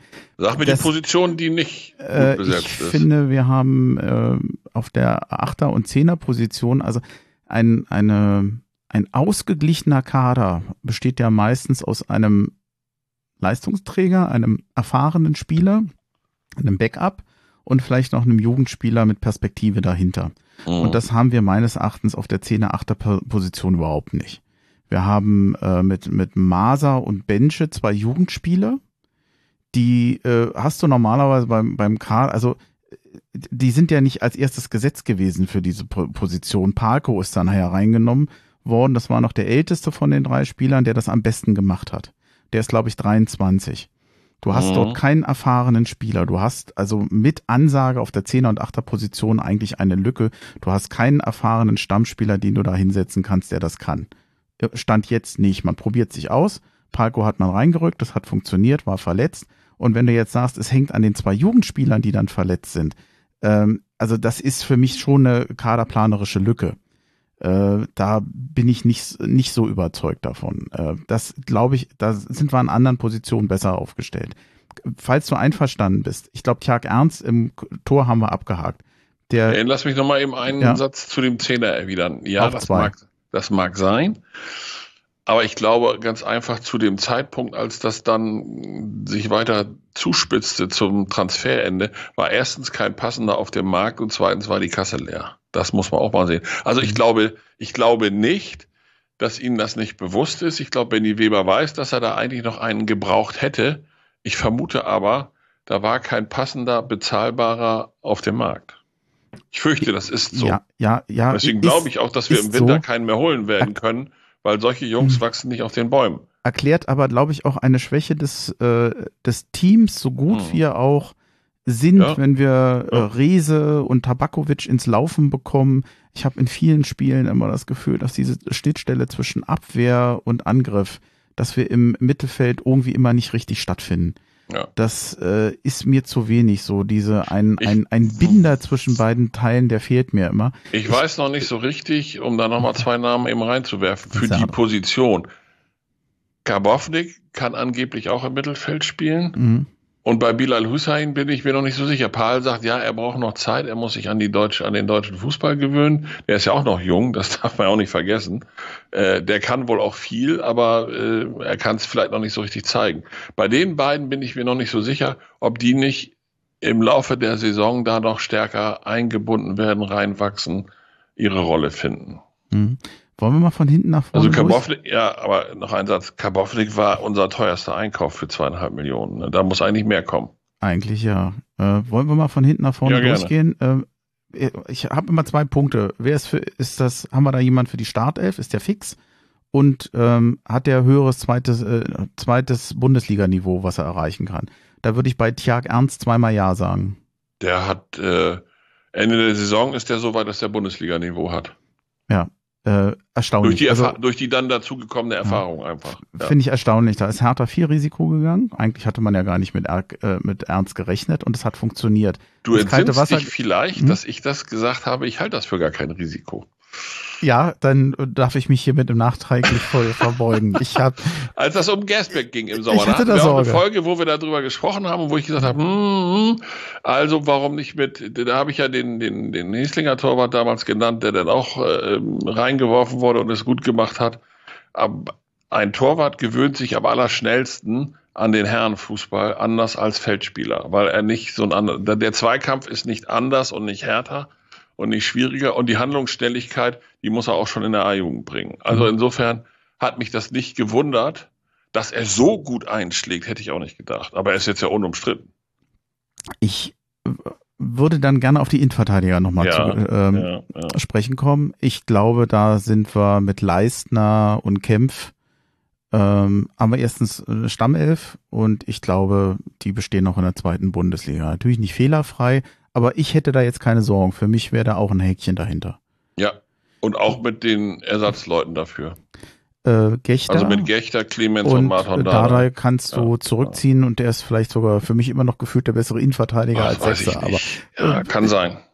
gefühlt, ich sag jetzt mal Ja, gefühlt. gefühlt. Gefühlt ist gut. Ja, ja. Ähm, so, jetzt, jetzt wird's spannend. Rechts. Rechtsverteidiger. Mhm. Im Moment scheint sich ja Kenny da zu etablieren. Ähm, macht das gefühlt auch zunehmend besser. Äh, gegen Karlsruhe habe ich ihn eigentlich ganz ordentlich gesehen. Äh, ist das für dich schon ein Stammverteidiger rechts, den wir da Ich habe ihn gegen Mainz ja gesehen. Ich komme immer wieder auf dieses Mainz-Spiel, weil wenn man ihn im Stadion sieht, ist ja, wenn man die Jungs mhm. im Stadion sieht und ich habe oben im Oberring gesessen, da hast du auch einen guten Draufblick. Ich fand ihn super stark. Und er hat, also äh, in der Doku hast du auch seine Mentalität gesehen. Make the fucking goal and win the fucking game. Oh. Ich verstehe den immer nicht. Was hat denn der für einen Akzent? Ist das schottisch oder was ja, ist das? Ja, keine Ahnung, kann sein. Oder ist der Ir? Nee, Ire ist ja glaube ich auch nicht. Nee. Ist auch egal. Oh Gott, wehe, er hört uns. Ich, boah, super Typ. Ich mhm. glaube, er ist in der Mannschaft inzwischen sehr beliebt. Es wurde ja immer gesagt, er wollte eigentlich weg. Ich glaube, davon hat er sich so ein bisschen gelöst. Ich glaube, er wird jetzt mit, mit äh, starkem Bewusstsein diese zweite Liga durchspielen. Und ich finde, er ist Stamm, Stammspieler auf der Position jetzt. Äh, ja, gut. Deo ja, siehst wird, du nicht ja, als Konkurrenz für ja, ihn? Doch, doch, doch. Ja, den habe ich eben äh, so ein bisschen ausgeblendet. Deo kann aber auch mal weiter mhm. vorne. Mhm. Wenn, wenn Martin einen schwachen Tag hat, dann wird er auch mal vorne eingewechselt. Ja. Also die, die liefern sich da mhm. schon noch eine Konkurrenz. Wenn jetzt Deo ja. nicht Springer wäre, wen würdest du bringen? Wie nicht Springer wäre. Na, für mich, hat er jetzt oftmals links ausgeholfen, dann hat er ja, mal davor ja. ausgeholfen, dann hat er vorne rechts ausgeholfen. Er, er, ist im Moment ja kein Konkurrent vor hinten rechts, weil er immer woanders gebraucht wird. Ja. Das weiß ich nicht. Das macht der Trainer sicherlich auch von den Trainingseindrücken. Mhm. Das würde ich auch von Trainingseindrücken abhängig machen. Ich glaube, die sind beide, auch was die Offensivpower angeht, gleichwertig im Moment. Also ich würde, also ich tue jetzt ich mal so, als, richtig vorne. wenn so. Kenny im Moment rechts hinten gesetzt ist, mhm ob er das, ob er so der Leistungsträger ist, da bin ich mir noch nicht so sicher. Dazu spielt er mir zu anfällig mal positiv, mal negativ. Also er hatte, glaube ich, nicht nur gute Spiele diese Saison. Die Flanken, die bringen mich nach wie vor ein bisschen oder dem Wahnsinn nahe, wenn ich das sehe. Mhm. Aber das würde ich jetzt mal gelten lassen. Hinten links, mh, mm, du setzt auf Dujak? Ja. Wer für solange der Stammspieler? Der solange der gesund war, war er da ja auch der Stammspieler und hat das ja auch gut gemacht. Mhm. Und da hat, da hat Paul sich auch sehr lobend geäußert, zu Recht finde ich, weil er gesagt hat, jetzt haben wir mal auf den Außenverteidigern auch Leute, da hat glaube ich noch, ich weiß gar nicht wer recht, da hat Kabafnik glaube ich ein paar Mal rechts gespielt, aber er sagte, da haben wir jetzt Außenverteidiger, die auch fußballerisch etwas mitbringen und den Ball mhm. nach vorne bringen können. Und ja. das gilt für Duziak auf jeden Fall. Der ist gut angekommen, leider verletzt, aber sobald er wieder da ist, sehe ich den da als Stammspieler, ja. Mhm. Ich lass mal kurz das Mittelfeld aus. Äh, ich glaube, Tabakovic ist klar, weil er ja. gesetzt ist, Leistungsträger. Ja. Riese brauchen wir, glaube ich, auch nicht drüber sprechen. Nee. Dann haben wir rechter Hand Winkler, dem ich sagen würde, hat es für mich in die Startelf geschafft. Ja. Äh, auch mit Leistung, aber natürlich noch junger Spieler, um dieses permanent gute Leistung zu bringen in der zweiten Liga. Ich finde, da fehlt noch ein bisschen was. Ich, äh, ja. Hast du den dritten okay. Teil der Doku schon gesehen? Äh, ja. Dann hast du ja mitgekriegt, was Paul in der Kabine zu ihm gesagt hat. Mathe, wenn du nochmal vergibst, ist das eine Einladung an die Mannschaft. Also dann muss er die Mannschaft einladen, ja. weil er dann noch eine Torchance verballert. Das ist ein junger Mann und ich glaube, Paul kann gut mit ihm umgehen. Der baut ihn ein oder hat ihn eingebaut und Winkler hat eine Mentalität, an der es nichts zu meckern gibt, dass er dann manchmal Dinger verballert. Okay. Den verbuche ich, so wie du, glaube ich, auch, unter der Rubrik junger Mann und er mhm. wird zum Ende der Saison noch besser sein, als er jetzt schon ist. Ich habe das Mittelfeld gerade ausgelassen, weil ich auch ein kleines Problem habe. Ich bin nie der große Taktikprofi gewesen. Mhm. Wir haben, ich glaube, angefangen mit 4-2-3-1. Mhm. Zum Schluss haben wir 4-4-2 gespielt und zwischendurch, das war sehr erfolgreich, vor allem mit Parco im 4-3-3. Also weiß ich jetzt nicht so ganz, wie ich die Leute stellen soll. Das 4-3-3 ist unser erfolgreiches System ich, und wenn er die Leute wieder hat, wird er das auch wieder spielen. Ich wie würdest du denn 4-3-3 davor aufstellen? Also äh, wen würdest du davor dann stellen? Die drei, die drei vorne ist ja klar. Tabak in der Mitte, Rese links, Winkler rechts. Ja. So. Und das Mittelfeld? Ja. Ich glaube, dass, dass unser Problem ist, und da haben wir in der Tat auch ein Manko. Es reden immer alle über die Achter- und Zehner-Position. Mhm. Es stimmt aber einfach, dass von den potenziellen Sechsern, die wir haben, Buchalakis, Martin Dardai, Pascal Clemens, wenn er es denn mal spielen muss, Bilal Hussein, den kann ich noch nicht so richtig beurteilen, aber nehmen wir nur mal die drei anderen. Da ist keiner, wie heißt das so schön neu, neuerdings, Box-to-Box-Spieler. Hm. Die sind alle von der, von der äh, Anlage her defensive Abräumer vor der 6. In der Doppelsechs musst du eigentlich einen haben, der den defensive, den rein defensiven Part übernimmt und einen, der so eine Mischung aus Sechser und Achter ist. Wenn du schon mit zwei Sechsern spielst, muss er ein halber Achter sein. Also er muss die Fähigkeit haben, über die Todeszone hinaus. Todeszone ist der Bereich zwischen eigenem Sechser und, und äh, Mittelkreis. Da darfst du auf gar keinen Fall den Ball verlieren. Aber der über diese Zone hinaus dann auch mal nach vorne guckt und Bälle verteilen kann. Marton kann das, zeigt das im Moment zu wenig. Vielleicht, weil er von Papa Anweisungen hat, vor allen Dingen auf die Defensive zu achten, weiß ich nicht so richtig. Ähm, von den dreien, Clemens, Buchalakis, Marton Dardai, ist Marton der, dem ich die halboffensivere Ausrichtung am ehesten zutrauen würde. Hm. Die kann er noch nicht, weil, wie du ja sagst, ist er eigentlich ja Innenverteidiger und viele sehen ihn da mehr. Er spielt seine erste komplette Saison als Sechser und vielleicht muss er das noch lernen. Ob er das kann, wird man noch sehen. Wenn er das noch mehr entwickelt, werden die Probleme da weniger werden auf der Sechserposition. Du hattest vorhin erwähnt, dass es ja unter Benny Weber eigentlich keine hm, Spieler gab, die so gar nicht funktioniert haben. Also wir haben noch zwei Spieler, die wurden vorher schon geholt, die übrigens genau. bei Hertha völlig ohne Perspektive sind, die will ich noch mhm. kurz erwähnen, nämlich Maolida und Sona. Ja, die wurden die, ja vorher geholt, da kann er nichts für die. Nein, nein, das nicht. Kannst du beide verkaufen. Ich muss allerdings auch zugeben, dass äh, Agurogel ja genauso. Macht uns nicht nur Lokoki, sondern auch Hussein im Moment ja. so ein bisschen fragwürdig ist, ob die sich jetzt wirklich bei Hertha durchgesetzt haben und was ich noch überlege, ob man äh, Deo, Deo Weisio nicht vielleicht ins Mittelfeld zieht, weil als mhm. Aktivposten nach vorne, als Kämpfer, also er ist ja, einerseits habe ich immer Angst, dass er den Ball verliert, so noch aus mhm. der Zeit, wo er vorher in der ersten Liga war. Mhm. Auf der anderen Seite sehe ich ihn wegen seiner Agilität, wegen seiner Dynamik, wegen sein, weil er so, so kämpft, eigentlich ganz gerne. Wäre das nicht einer, der im Mittelfeld vielleicht gar nicht schlecht aufgehoben wäre? Da würde mich mal interessieren, wenn man das Paul fragen würde, was der dazu sagt. Ähm, ja, er, er, hätte sicherlich die, die Offensivfähigkeiten. Ob er als Sechser mit seinen Defensivkünsten da der Richtige mhm. ist, äh, da war also das. Er wäre jemand mit Zug nach vorne auf jeden ja, Fall. Ja, das ist richtig. Also ich will mal so sagen, neben Marton ist auch Pascal Clemens nach den Eindrücken aus dem Mainz-Spiel einer, wo ich sage, ja, der könnte sich das auch aneignen. Weil gegen mhm. Mainz hat er ordentlichen Zug nach vorne gehabt. Das muss man einfach mal so sehen. Das fand ich richtig gut. Okay. Ich gucke gerade noch mal auf die Uhr. Ich habe so die wesentlichen Punkte dazu eigentlich durch. Ich, äh, ist dir noch was ganz wichtig? Sonst würde ich gerne zumindest den DFB-Pokal mal erwähnen wollen. Mhm. Nein, okay? wir, haben den Kader, wir haben den Kader ja so, so ziemlich mhm. durch. Ich bleibe dabei, die, die Zehnerposition, da müssen wir einfach mal gucken. Hm. Solange die drei verletzt sind, du sagst immer, ja, man kann sich nicht auf die Jungen kaprizieren. Nee, ist richtig. Aber ich, ich glaube, ich, ich würde sie gerne öfter sehen. Hm. Wenn Pal wieder, Palko wieder fit ist, wird der das spielen. Aber äh, oft genug sein Bruder, wenn, wenn Benze reingekommen ist, äh, Palko, äh, Pal, Dada sagt immer, ja, dann hat Benze die, die Gegner gestresst. Das war so.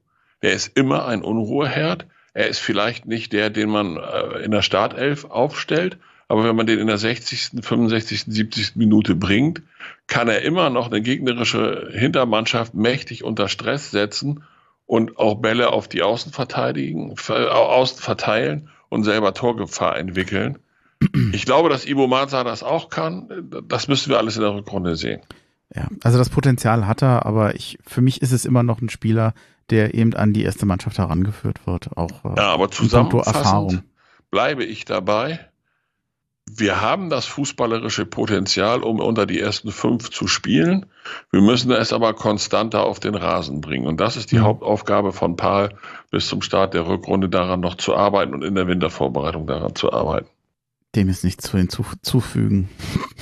Ja, weil gegen Mainz haben sie es ja gezeigt, dass sie es können. Jetzt kommen ja. wir zu deinem Thema Pokal. Ja, ja, Mainz, ja. Und äh, du redest ja eigentlich auch gerne drüber, über das ah, Es war so ein geiler Abend, das war richtig, ja, war, richtig Spaß war, gemacht. Du musstest keine Angst haben, ne? Nee. Hat, hat einfach dieses Ding gewuppt und äh, gut gespielt. Wir haben auch Glück gehabt, dass mit Mainz natürlich ein Gegner da war.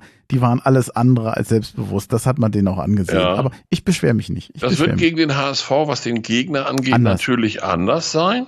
Aber trotzdem habe ich riesen Bock auf das Spiel. Abendspiel, Pokal. Hamburg ist sowieso immer ein schöner Gegner. Das liegt auch an meiner geografischen Einordnung hier. Äh, wenn wir gegen Hamburg gewinnen, dann fahre ich sehr gerne wieder nach Hause und begegne in den Tagen danach wieder den HSV-Fans hier im LBW Dreieck. Also das wäre für mich, denn es würde wieder ordentlich Kohle bringen. Und ich glaube schon, dass, äh, du hast das ja aufgeschrieben, dass der DFB-Pokal im Moment mehr Erfolgsfantasie zulässt als, als die Liga. In der Liga muss man halt die Konstanz entwickeln. Im Pokal kommt es jetzt auf dieses Spiel an und dann, dann gucken wir mal, was das los, dann würden wir sehen, was das Los dann wieder bringt. Ich, ich hoffe, dass Hertha das Spiel wuppt, denn man darf nicht vergessen, wenn ich am nächsten Tag ins Büro gehe, mir gegenüber sitzt ein HSV-Fan. Siehst du, dann und kennst du jeder, ja mein der das kennt, wenn man ins Büro kommt oder sagt, ja, oh Gott, morgen sich die Arbeitskollegen, hm. Ich äh, wäre gerne der, der mit dem Lächeln ins Büro kommt. Natürlich, das geht mir ganz aber, genau. Aber ich finde es ein geiles Los. Hat ein bisschen was mit Tagesform zu tun, aber ich glaube, das, das wird ein spannendes Spiel werden auf jeden Fall. Ich, mhm. freue mich da sehr drauf. Mhm. Äh, wir sind jetzt mit einer Stunde durch und ich will das Thema Frauenfußball auf keinen Fall ausklammern. Deswegen sollten wir jetzt dazu kommen. Denn das ist ein Thema, wo ich mich hier in dem Podcast bisher so gut wie gar nicht drum gekümmert habe. Vor, und das vorher noch eigentlich das, schade. Du, Entschuldigung, vorher noch das, was du unten stehen hast. Oder willst du den Ausblick dann auf die letzten beiden Spiele danach schieben? Ähm, das würde ich informell machen, aber ähm, da müssen wir jetzt nicht groß drüber reden, wenn du. Ich freue mich schon auf das Hannover-Spiel am Freitag, weil ich hinfahren werde als Niedersachse. Ich bin oft, also die, die meisten Auswärtsspiele von Hertha habe ich in, logischerweise in Hamburg oder in, in äh, Hannover gesehen. In Bremen gar nicht so viel, könnte man ja denken, weil es dichter ist, aber ich bin relativ häufig in Hannover gewesen und ich habe mit Hertha noch nie in Hannover verloren und damit will ich am kommenden Freitag auch nicht anfangen. Ich nehme dich gern als Glücksbringer an und hoffe, dass die Bahn dich lässt. Ja, ja, nee, ich fahr, da fahre ich dem Auto hin. Ach so. Da fahre ich im Auto Herr hin. Herr Weselski überzeugt doch lieber. Nee, nee, nee, nach Hannover fahren. ist das von, äh, von hier mit der Bahn immer ein bisschen, ein bisschen blöd wegen der Umsteigerei in Pferden. Nee, ich fahre mit dem Auto, da fährt man anderthalb Stunden, dann parke ich am, am Ende der Podbielski-Allee äh, im Osten von Hannover, fahre mit der Straßenbahn einmal quer durch die Stadt bis Stadionbrücke, gehe dann 300 Meter und bin in der Kurve im, im Block 13 direkt neben dem Hertha Fanblock und werde ein geiles Spiel genießen. Mhm.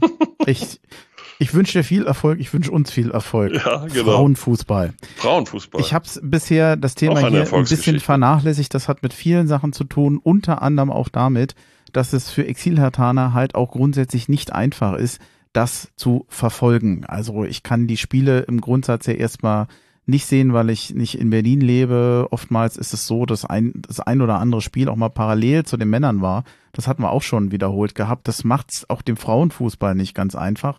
Und das macht es den Exilhartanern auch nicht einfach, die das verfolgen wollen. Vielleicht, um nochmal das Grundsätzliche anzufangen, man hat sich ja dafür entschieden, äh, eine Frauenfußballabteilung bei Hertha BSC zu gründen. Der ursprüngliche Gedanke war eigentlich, dass man eine eigene Frauenfußballabteilung aufbauen wollte. Man wollte nicht von einem anderen Verein etwas übernehmen. Davon ist man aber abgewichen. Man hat die Frauenfußballabteilung von Hertha Zehlendorf übernommen. Das war auch gewissen Zwängen geschuldet und ich weiß, dass du mehr weißt. Ja, kommen wir gleich zu. Ich will das mal in der Reihenfolge abarbeiten, wie du es angesprochen hast. Ich finde es ganz, ganz, ganz schade, dass man die Frauenspiele nicht im, im Internet wenigstens in der Zusammenfassung oder sonst irgendwas kriegt. Das ist der Parallelität der Spiele oft geschuldet, das weiß ich. Ich würde mir wünschen, wenn die Frauen zu einem Zeitpunkt spielen, äh, wo die äh, Jungs und Mädels von Hertha TV nicht bei den äh, ersten Männern oder bei den Amateuren in der Regionalliga im Einsatz sind. Da sind sie, glaube ich, gar nicht, weil das ja in, Ost, in Ostfußball übertragen wird. Also wenn, wenn es häufiger, wenn es nicht gestreamt werden kann, mindestens filmische Zusammenfassungen von den Spielen der Frauen in der Regionalliga gibt. Wenn das nächstes Jahr äh, mehr wird, okay, wenn es im Moment nicht leistbar ist aus finanziellen Gründen, alles klar. Aber das ist das, was ich mir wünschen würde. Ich habe eines dieser Spiele äh, im Stream geguckt, das war super. Ich habe mir auch eine der, der ersten historischen Dauerkarten für die erste Frauen gekauft, einfach um sie zu haben als Urhetaner. Äh, ob ich in dieser Saison je dazu komme, weil das denn passt, wenn ich in Berlin bin, dass dann ich auch eines der Frauenspiele gucken kann, das weiß ich nicht. Ich finde aber geil, dass du es gemacht hast. Mhm. Das, also, das ist richtig. Das war, also ich bin ja, um das auch den Zuhörern nahe zu bringen, in, in zwei schnellen Sätzen, ich habe ja meine Erfahrung im Frauenfußball. Ich war selber mal Trainer einer, einer zweiten Mannschaft, damals in, in Rothenburg, lange her. Da gab es als höchste Liga nur die Niedersachsenliga, da gab es noch keine Oberliga, Regionalliga, irgendwas. Und da sind äh, die, die Rotenburger zweimal Niedersachsenmeister geworden und da haben dann auch manchmal welche von meinen Mädels aushelfen müssen. Und als Fußballobmann in Hesling war ich eben auch für die zwei Frauenmannschaften zuständig und da hatten wir auch noch vier Mädchenmannschaften. Deswegen mhm. war mir sehr klar, was da bei Hertha passiert. Ich habe diesen Antrag damals vehement unterstützt wir haben ihn dann ja, ich glaube, einstimmig, ich weiß gar nicht, ob es noch Gegenstimmen ge gegeben hat bei der MV damals, als das beschlossen wurde. Ich kann mich nicht entsinnen. Es gab eine große Mehrheit, glaube ich. Ja, also es war eine überwältigende Mehrheit. Da standen andere Dinge drin, als dann nachher passiert sind. Da hast du völlig recht. Historisch war es ja so, die Entwicklung Zehlendorf, Hertha Zehlendorf ist auf Hertha BSC zugekommen, weil die gesagt haben, wir können unseren Mädels Frauen, Mädels äh, die Entwicklung, die weitere Entwicklung nicht mehr bieten, gibt finanzielle Grenzen, dies, das, wollen wir nicht mal reden. Und dann haben sie geredet und äh, dann ist das gekommen, was Hertha eigentlich nicht wollte. Man hat äh, dann eine Übernahme in die Wege geleitet. Und weil der DFB äh, und der Berliner Fußballverband ist, wie er ist, da können wir mal eine, wir können mal eine Sendung machen, äh, Exil Eterna Special über Verbände. Landesverbände, Bundesverband, Pipapo, was es da alles so an Anekdoten gibt, Wahnsinn. Der Verband hat dann gesagt, so, ihr übernehmt nicht nur die erste und zweite Frauen oder die, die erste Frauen, die U17 und die U15, also die B- und die C-Mädchen, sondern dann müsst ihr die ganze Abteilung übernehmen. Dann wurde lange hin und her diskutiert zwischen den Vorständen von Hertha und von äh, Zehlendorf. Und dann hat man sich entschieden, es jetzt so zu machen, wie es jetzt ist, dass man die komplette Abteilung übernommen hat. Das muss jetzt drei Jahre so bleiben. Das sind so meine Informationen.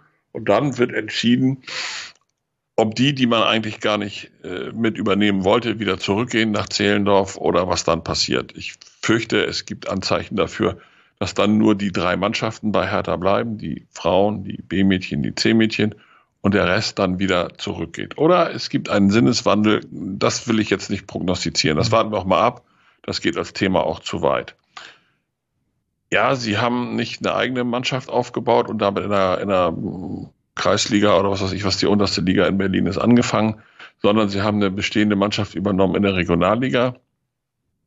Das hat trotzdem dazu geführt, dass der Identifikationsgrad unglaublich hoch ist. Also wer sich diese Spiele ja. manchmal anguckt oder auf den, auf den Social Media Kanälen Hertha Frauen liest, es gibt ja dann auch diesen eigenen Podcast West End Girls, du wirst den kennen, den Ines, Sabine ich hätte und Saskia ihn sonst machen. erwähnt, es steht schon in den Notizen. Hervorragend, dann nehme ich dir das leider jetzt weg.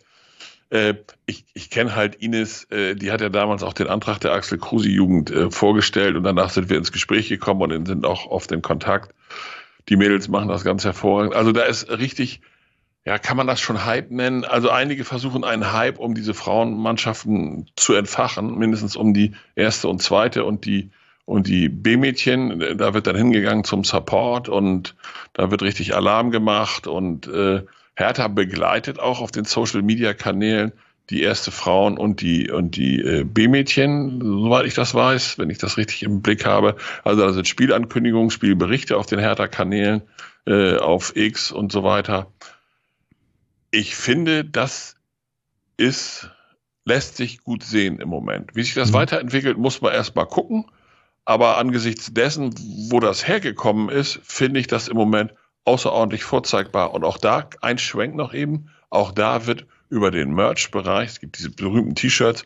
Wir Herr Tannerin, natürlich habe ich mir davon auch eins gekauft und bin, als ich zum Länderspielwochenende äh, zum Whisky Herbst in Berlin war, äh, auch zum, das waren die einzigen, die, die dann gespielt haben an dem Wochenende, die zweiten Frauen. Dann sind meine Frau und ich auch zu dem Spiel der zweiten Frauen nach Zehlendorf gefahren in Stolz in unseren Wir Herr Tannerin T-Shirts und es war total geil.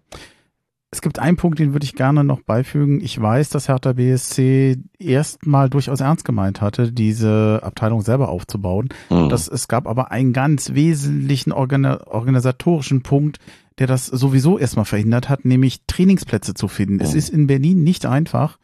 Äh, es reicht ja nicht, eine Mannschaft zu haben, die muss auch irgendwo trainieren können. Mhm. Und man konnte offensichtlich gar keine Trainingsplätze finden. Jetzt noch zusätzlich zu den eigenen Männern. Die Mhm. müssen ja auf irgendeinem Platz spielen und das ging nicht. Und Hertha Zehlendorf hatte das. Und das war auch ein ganz wichtiger Effekt, der da noch mit reinspielte, dass man sagte, okay, äh, wir können es gar nicht anders, weil Das hat äh, den Schritt auf Zehlendorf zu ungemein erleichtert. das äh, Ja. war dann eine Notwendigkeit, der Ja. konnte man quasi ja gar nicht ausweichen. Ich kann noch mal ganz, du hast es eben schon erwähnt, wir haben eine erste Frauenmannschaft, äh, die ist im Moment auf Platz fünf von zwölf Teams und die spielen in der Frauenregionalliga Nordost. Es gibt eine zweite Frauenmannschaft, das sind die erste, zweite Frauenbezirksstaffel, äh, Bezirksliga Staffel 2. Äh, die sind im Moment auf Platz drei von neun Teams, dann die U17, U17 2, U15, U15 2, U13, U13 2 und eine U11. Und äh, was mir wirklich noch am Herzen liegt, ist, was mir auffällt, wann immer ich die Spielerin sehe, wenn die, ähm, ich sag mal, ob sie jetzt in einem, in einem Podcast dabei sind, ob über sie ein Film gedreht wird vom Hertha TV, die Begeisterung, die Freude, jetzt zu Hertha zu gehören, das ist ja nicht selbstverständlich, aber ich finde, man kann es in jedem Schnipsel, in jedem Wort, in jedem Lächeln, in jedem Gesichtsausdruck nahezu greifen. Da wird sich, glaube ich, auch sehr viel gefreut über die Beachtung, die man jetzt hat. Das wird, Ja. dürfte es ja vorher in dieser Intensität nicht gegeben haben. Nein, auf gar keinen Und Fall. äh, ich finde das wirklich herzerfrischend und wunderschön, das zu sehen. Also das wirkt so auf mich, als seien die alle schon immer Hertha-Fans gewesen und es habe sich jetzt ein großer Traum verwirklicht, endlich mit der Fahne auf der Brust, wie wir das immer so schön sagen, spielen zu können. Und über diesen ganzen, das, die sind natürlich, die kriegen jetzt Dinge, im, wenn, wenn die interviewt werden, erzählen die das ja so ein bisschen. Das fängt damit an, dass sie jetzt Ernährungsberatung kriegen, dass sie Physiobetreuung haben, dass sie bei Hertha ganz andere Trainingsmöglichkeiten haben. Die erste Frauen zumindestens in den, in den Indoor-Trainingsmöglichkeiten, so Kraftraum und all diese ganzen Geschichten so. Und das, was die Fans da initiieren, also äh, Ines und Sabine und Saskia und alle drumherum, ich nenne jetzt nur mal die drei exemplarisch, aber die machen ja richtig Alarm. Da wird es jetzt demnächst äh, Banner geben und äh, nach dem Pokalspiel gestern ist dann auch die, die Frauenmannschaft, wie man das aus dem Olympiastadion kennt, vor die, vor die Zuschauergelisse gegangen, hat mit denen gefeiert und all solche Geschichten. Und also da, da wächst was und ich hoffe, das wird noch kräftig wachsen. Aber das macht richtig Spaß und ich finde es total nervig, dass ich da noch nie bei sein konnte. Ich hoffe, also ich muss im Frühjahr, muss ich mir das mal ausgucken, dass ich irgendwann mal ein Wochenende komme, wo ich auch so ein Frauenspiel gucken kann, weil ich finde es total geil, was da abgeht. Hm. Ich, äh, beim Blick auf die Zeit, ich versuche ja die Stunde nicht zu weit zu übergehen, wir müssten jetzt irgendwo bei 1,15 sein. Ähm, ich glaube, der einzige, ich weiß nicht, ob man von einem Haken sprechen sollte, das ist, glaube ich, jetzt, nachdem die Fußballfrauen äh, gerade erst überhaupt ja äh, neu existieren, äh, ist der Satz vielleicht doof, aber der Stellenwert gegenüber der Ma Männermannschaft hat, ist natürlich bei weitem noch nicht so ich denke man, man versucht sich dem etwas anzunähern, aber natürlich, ja, rein finanziell sind wir einfach ein Männerverein. Die ganzen Gelder, die ganzen Fernsehgelder, die kommen alle über die Männer. Ich glaube, die Frauen möchten da gerne nachholen, aber das ist ein langer Weg. Das ist so. Das äh, hast du auch bei allen anderen Vereinen immer gesehen. Und das siehst, hast du auch bei kleineren Vereinen. Also da müssen dann auch immer Rechte erkämpft werden. Man, manchmal sagt so ein Vorstand dann, ja, okay, machen wir. Also als ich noch Fußballobmann war, war das erst nicht so klar, aber äh, inzwischen ist es etabliert, dass die erste Frauenmannschaft auch im Stadion spielt. Hm. Das wird es bei Hertha nicht so geben, weil das auch von der Atmosphäre her vielleicht nicht so toll ist, wenn da äh, 500 Zuschauer kommen, die spielen im Olympiastadion. Deswegen spielen sie im Amateurstadion. Das ist auch noch angemessen. Bis es soweit ist, dass sie äh, im Hauptstadion spielen, müssen sie vielleicht in die Bundesliga aufsteigen und Hertha muss ein eigenes Stadion haben. So, dann wird das irgendwie anders werden. Aber ich finde, der Verein gibt sich alle Mühe, ihnen ein Willkommen zu bereiten und ihnen Rahmenbedingungen hinzustellen, die mehr als akzeptabel sind. Das gutieren die Mädels auch. Mein Eindruck, hast du eben auch geschildert, ne, dass die total erfreut und stolz über das sind, was sie da so erleben.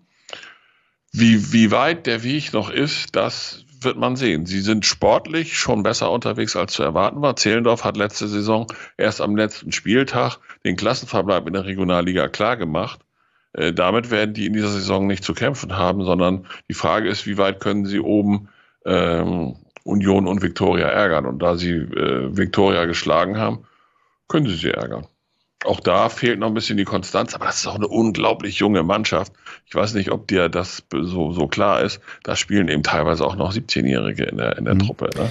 Lass die mal ein, zwei Jahre spielen, dann können die die Bundesliga angreifen. Man darf nicht vergessen, wir sind eigentlich vor allem ja beim Amateursport. Wir reden ja, hier nicht von einer Profimannschaft. Das darf nee. man ja nicht vergessen. Nee. Bei Union ja. Die Union-Frauen hm. sind Profis. Es hat Union gemeint, sich leisten zu können jetzt mit der Champions League der Männer im Hintergrund. Mal sehen, wie lange sie das durchhalten. Aber das soll nicht unser Thema sein. Unsere Mädels, die studieren noch. Ich weiß das aus den Interviews bei West End Girls. Äh, die studieren noch oder teilweise gehen die sogar noch zur Schule. Jetzt kürzlich war eine im Interview, die hat noch zwei Jahre bis zum Abitur. Also dieses und noch ein Schuljahr. Äh, die sind weit von Profitum entfernt. Aber haben ganz klare Ziele teilweise. Mhm. Nee, Gefällt ich, ähm, mir. Gefällt ja, mir sehr. Das äh, Wort Amateur kann man ja, wenn man es schlimm nimmt, manchmal ja. etwas negativ interpretieren, nee, aber nee. das ist jetzt bei weitem nicht so gemeint. Mhm. Ich meinte nur, die machen das halt nicht hauptberuflich. So ist es. Ne? Also man muss immer, wenn man das betrachtet, daran denken, dass sie das neben der Arbeit, neben dem Beruf, neben dem Studium, neben der Schule machen. Und ähm, das ist ja sicherlich was anderes, als wenn man das hauptberuflich so schon machen kann. Mhm. Ähm, das Spiel in Hannover hattest du erwähnt. Am 3. Dezember geht es dann gegen Elversberg, zu Hause vor allem wichtig. Also man muss nicht suchen, wo Elversberg ist. Ich habe es ja damals auch erst suchen müssen. Im Saarland, ja. Im Saarland, mein ja. Gott. Ich kannte es nicht. Man wird es finden, aber das können wir uns dann in der Rückrunde überlegen. Ansonsten wäre ich aber von meiner Seite aus durch, guck auf die Uhr und sage, es äh, war mir war mir ein Vergnügen. Aber wir haben jetzt kein in zwei Sätzen Gesamtfazit gezogen. Ich würde das gerne mal in zwei Sätzen tun. Mach das ich finde, jenseits dessen, was auf Social Media, in der Boulevardpresse oder sonst wo immer verblasen wird, sind wir, ich habe vorhin gesagt, Hertha ist bei sich, sind wir als Verein weiter, als man im August vielleicht befürchten musste.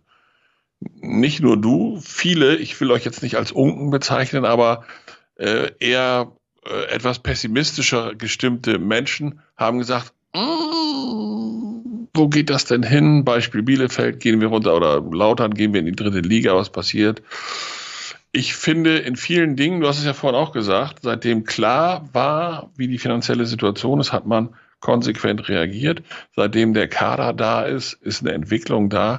Wie weit die nach oben führt und wo wir finanziell am Jahresende, äh, am Saisonende dann stehen werden, das können wir nicht nicht klar sagen. Aber ich glaube, Hertha ist weiter als manche, manche Unken und Pessimisten. Da meine ich jetzt nicht dich mit, sondern auch in der Presse und so, so drumherum. Wir sind weiter, als wir denken, aber noch nicht so weit, wie viele Optimisten es sich wünschen würden. Aber dadurch, dass der Verein so bei sich ist, bin ich sehr optimistisch, dass wir diesen Weg alle zusammen, Fans, Mitglieder, Spieler, Verantwortliche, weitergehen können. Also das Zwischenfazit stimmt mich durchaus optimistisch. Ein besseres Ende für die Folge kann ich mir nicht vorstellen. Danke. Ich, ich danke dir. Ich wünsche dir doch ein gutes Wochenende. Ich weiß, du musst heute noch arbeiten. Also so viel hast du vom Wochenende nur bedingt. Also, ja, das besteht äh, ja auch in Fußball gucken und darüber schreiben. Das, es gibt Schlimmeres für mich. Ja, das klingt dann nicht mehr ganz so schlimm. So ist das. So ist okay, das. Ich, ich bedanke mich bei dir. Ich danke dafür, dass ich dabei sein durfte. Bleib, bleib noch dran, vor allem noch, äh, nachdem wir dann den offiziellen Teil hier äh, beendet haben. Und ich wünsche dir ein gutes Wochenende. Bleibt gesund und äh, euch allen alles Gute und hau he. Danke gleichfalls. Hau he.